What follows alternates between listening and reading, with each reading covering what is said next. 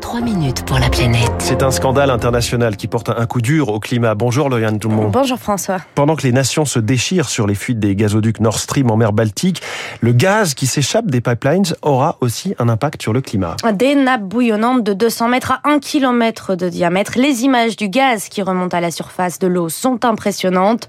Les fuites se trouvent donc en mer Baltique entre le Danemark et la Suède. Elles viennent des pipelines sous-marins des gazoducs Nord Stream 1 et 2 qui relie la Russie à l'Allemagne. Les deux gazoducs étaient à l'arrêt, mais encore plein de gaz pour maintenir la pression. Mats Flarup Christensen suit la situation de très près. Il fait partie de la branche danoise de l'ONG Greenpeace. Il y a beaucoup de choses qu'on ne sait pas. Ce que l'on peut dire, c'est qu'il y aura un impact significatif sur le climat à cause de ces fuites. Il y a tellement de gaz qui s'échappent de ces pipelines. Il y a plus de 100 000 tonnes de gaz dans chacune des quatre pipelines. Trois sont en train de fuir. Cela pourrait représenter jusqu'à 300 000 tonnes de méthane relâchées dans l'air.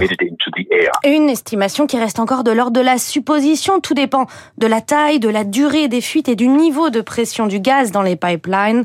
Mais les experts s'accordent tous sur un point. Ces fuites ne vont pas s'arrêter tant que les pipelines ne sont pas complètement vides de gaz. C'est très très difficile d'arrêter une fuite comme celle-ci. C'est trop dangereux à cause du risque d'explosion. Les pipelines peuvent être réparés, mais probablement pas tant qu'il y a encore du gaz dedans.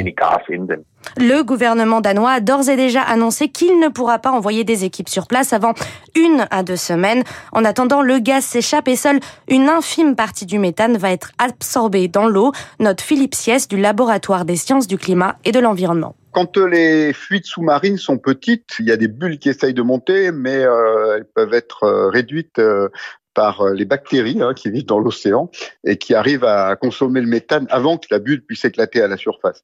Mais là, on n'est pas du tout dans le même cas. Il y a des fuites massives. Il est raisonnable de penser que la plupart du méthane qui est émis euh, sous l'eau euh, va être rejeté dans l'atmosphère. Philippe Siès table, lui, sur un bilan provisoire de 100 000 plutôt que 300 000 tonnes de méthane relâchées dans l'air. C'est l'équivalent de 10 à 20 millions de tonnes de CO2. C'est comparable, par exemple, à toutes les émissions de CO2 de l'agglomération parisienne pendant un an. C'est quand même pas rien, parce que Paris doit émettre euh, un quart des émissions françaises. Hein. Donc euh, c'est très significatif. C'est équivalent aussi aux émissions de CO2 par euh, une très très grosse centrale électrique à charbon pendant un an. Hein. Même si le méthane se dégrade plus rapidement dans l'atmosphère que le CO2, ses effets sur les 20 premières années sont catastrophiques. C'est ce que rappelle Anna-Lena Rebaud de l'ONG Les Amis de la Terre. Le méthane, c'est un gaz à effet de serre qui est beaucoup plus puissant que le CO2 en termes climatiques. C'est-à-dire que c'est un pouvoir de réchauffement euh, plus de 80 fois supérieur à celui du CO2. Les fuites de méthane, c'est pas du tout quelque chose d'inhabituel. C'est quelque chose qu'on observe tout au long de la chaîne d'approvisionnement du gaz, du moment où c'est extrait au moment où c'est stocké et utilisé. Et sur les 200 dernières années, le méthane est responsable à lui seul de 20% du réchauffement climatique. La bombe climatique après l'explosion des gazoducs.